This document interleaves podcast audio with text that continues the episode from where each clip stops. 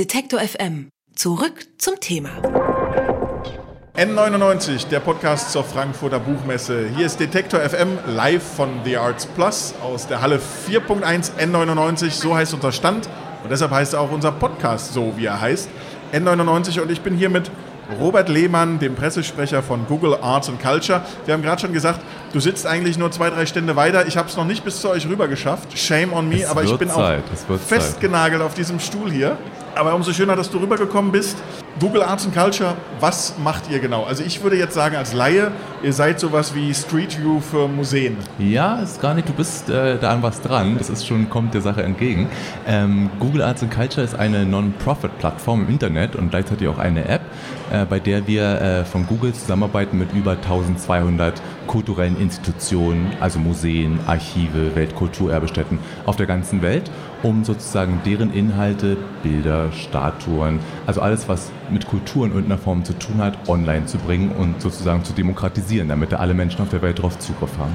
Aber das heißt schon, wenn du sagst äh, Kulturstätten, das sind Häuser. Also sozusagen du kannst durch die Museen wandern und sozusagen mit dem Blickwinkel, ähnlich wie bei Street View, dich rechts, links drehen und dir die Mona Lisa angucken Äh, oder...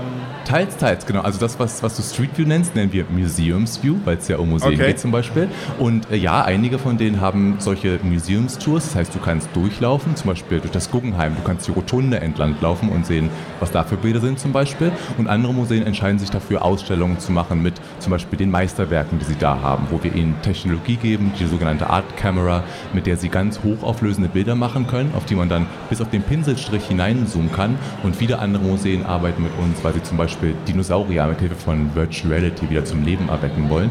Also wir bringen immer Technologie mit und die Museen tolle Inhalte. Also Google nachts im Museum.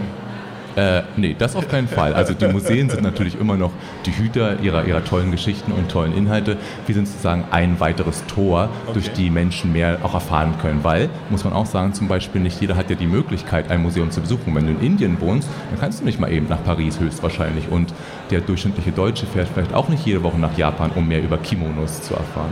Das heißt, der Punkt, dass jetzt Kritiker sagen, oh, ihr nehmt den Museen die Bücher, äh, die, die Bücher sage ich schon, so ist das auf der Frankfurter Buchmesse, ihr nehmt den äh, Museen die Zuschauer weg, weil die dann ja gar nicht mehr kommen müssen. Also Über, überhaupt nicht. Zum Beispiel das letzte Jahr war auch äh, für Museen auf der ganzen Welt mit das erfolgreichste, aber auch das Jahr, an dem meisten digitalisiert wurde. Also das steht überhaupt nicht in Widerspruch und ich glaube, für viele Museen, ich meine, wir haben über 1200 Partner auf der ganzen Welt, tolle auch hier in Deutschland, die Elbphilharmonien, die staatlichen Museen in Berlin, viele andere, die, die finden das einfach ganz toll, dass sie die Möglichkeit haben, Dinge zu zeigen, die vielleicht im Archiv sind und so gar nicht mehr zugänglich sind und einfach auch Menschen ansprechen zu können, auf die vielleicht sonst keinen Zugriff hätten. Die halt lieber auf einer App vielleicht auch mal gucken und dann sagen, das finde ich toll, das möchte ich live sehen, also gehe ich auch hin.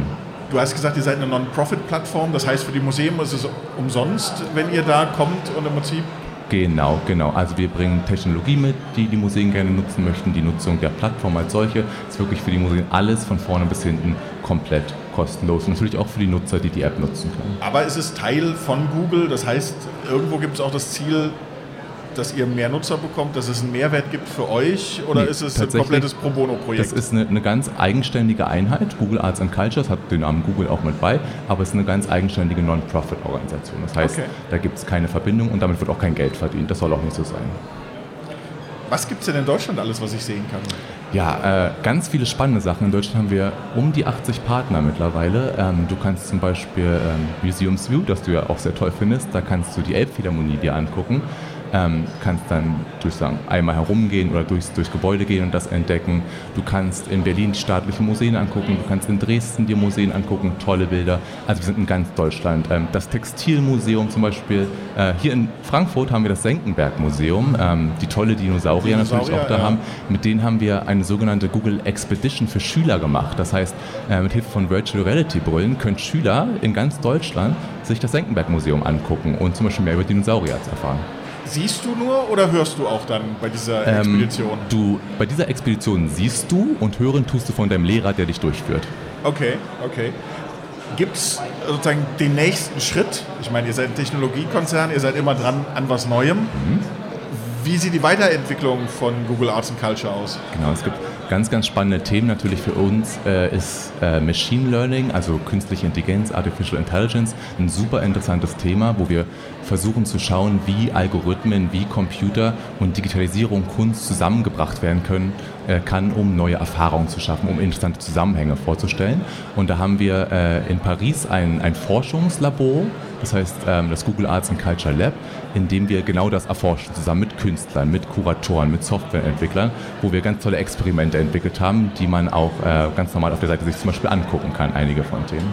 Und gibt es Bestrebungen, also zum Beispiel, wir sind ja auf der Frankfurter Buchmesse, auch wenn wir in der Arts Plus Halle sind, wo es ein bisschen kreativwirtschaftlicher zugeht, äh, gibt es einen Ansatz, ich meine klar, Google digitalisiert Bücher, gibt es auch den einen oder anderen, der das nicht so toll findet gibt genug, die finden es auch wiederum gut. Aber gibt es auch Bestrebungen, Veranstaltungen, Live-Veranstaltungen mitzubetreuen? Also, dass du nicht nur dir in, in, Zukunft Museen anschauen kannst, sondern auch Lesungen hier auf der Buchmesse oder solche Sachen? Ähm, gibt es akut nicht. Also Google Arts and Culture ist wirklich ganz darauf konzentriert, mit dem kulturellen Sektor im Sinne von Kunst und Kultur zusammenzuarbeiten. Ähm, aber wir haben natürlich immer ein offenes Ohr, insbesondere dann auch, wenn Partner zu uns sagen, wollen wir nicht mal das und das ausprobieren und dann gucken wir, was möglich ist. Gucken wir, was möglich ist hier auf der Frankfurter Buchmesse. Das ist N99, der Podcast zur Frankfurter Buchmesse. Ich bedanke mich bei Robert Lehmann von Google Arts and Culture. Vielen Dank und äh, noch eine schöne Messe. Gerne.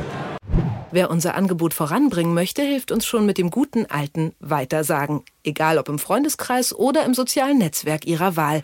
Empfehlen Sie uns gern weiter.